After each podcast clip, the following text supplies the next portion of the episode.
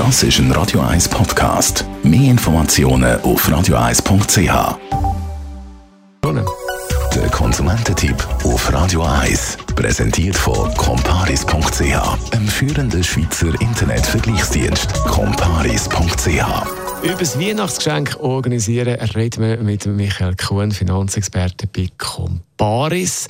Wenn ich jetzt da möchte etwas äh, zum Teil online auch bestellen, bin ich da eigentlich schon ein bisschen spät dran.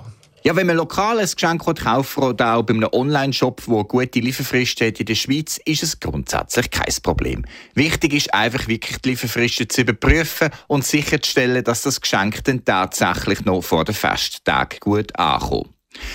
Bei Bestellungen weiter weg im Ausland, vor allem in Übersee, sprich in Asien, ist Vorsicht geboten, weil aufgrund von Lieferverzögerungen und nach wie vor Engpass in den Logistikketten kann es vorkommen, dass Geschenke erst tief im Januar bei uns wieder eintreffen. Auf was muss man grundsätzlich schauen, wenn man so ein Geschenk kauft? Vor allem bei teuren Geschenken und Elektronik ist es sehr empfehlenswert, Quittung mitzugeben, auch gerade wenn die Person, die beschenkt wird, das umtauschen will. Das mag jetzt zwar nicht sehr romantisch klingen, aber ohne Quittung hat man oftmals zumindest in der Regel, in der Schweiz keine Chance, das Geschenk wieder um umzutauschen, Geld dafür zu bekommen oder eine andere Ware im gleichen Wert. Darum unbedingt bei teureren Geschenken immer Quittung mitnehmen, damit dann die Person eben im Notfall das Geschenk kann umtauschen kann. Michi, es ist Zeit zum Schluss für den Tipp vom Experten.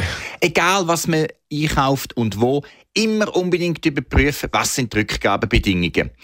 Lieferfristen natürlich zuerst, aber dann eben auch Rückgabebedingungen. Also, was passiert, wenn das Geschenk nicht meinen Erwartungen entspricht, beziehungsweise nicht den Erwartungen von der Person, die es überkommt? Immer anschauen, wie kann ich es umtauschen? Wie sind die Modalitäten? Ist es denn extrem kompliziert oder ist es sehr einfach? Man muss immer berücksichtigen, dass gewisse ähm, Verkäuferinnen und Verkäufer sehr komplizierte Prozesse haben, dass man überhaupt etwas zurückgeben kann. Mit dem verärgert man sich selber und die beschenkte Person sowieso, wenn die Person das Geschenk nicht annehmen will. Darum unbedingt zuerst, bevor man etwas tut, definitiv bestellen oder kaufen, erkundigen, unter welchen Bedingungen kann man das Geschenk denn zurückgeben. Über das Weihnachtsgeschenk organisieren haben wir geredet mit Michael Kuhn, Finanzexperte von Comparis, der Konsumententipp zum Nachlesen.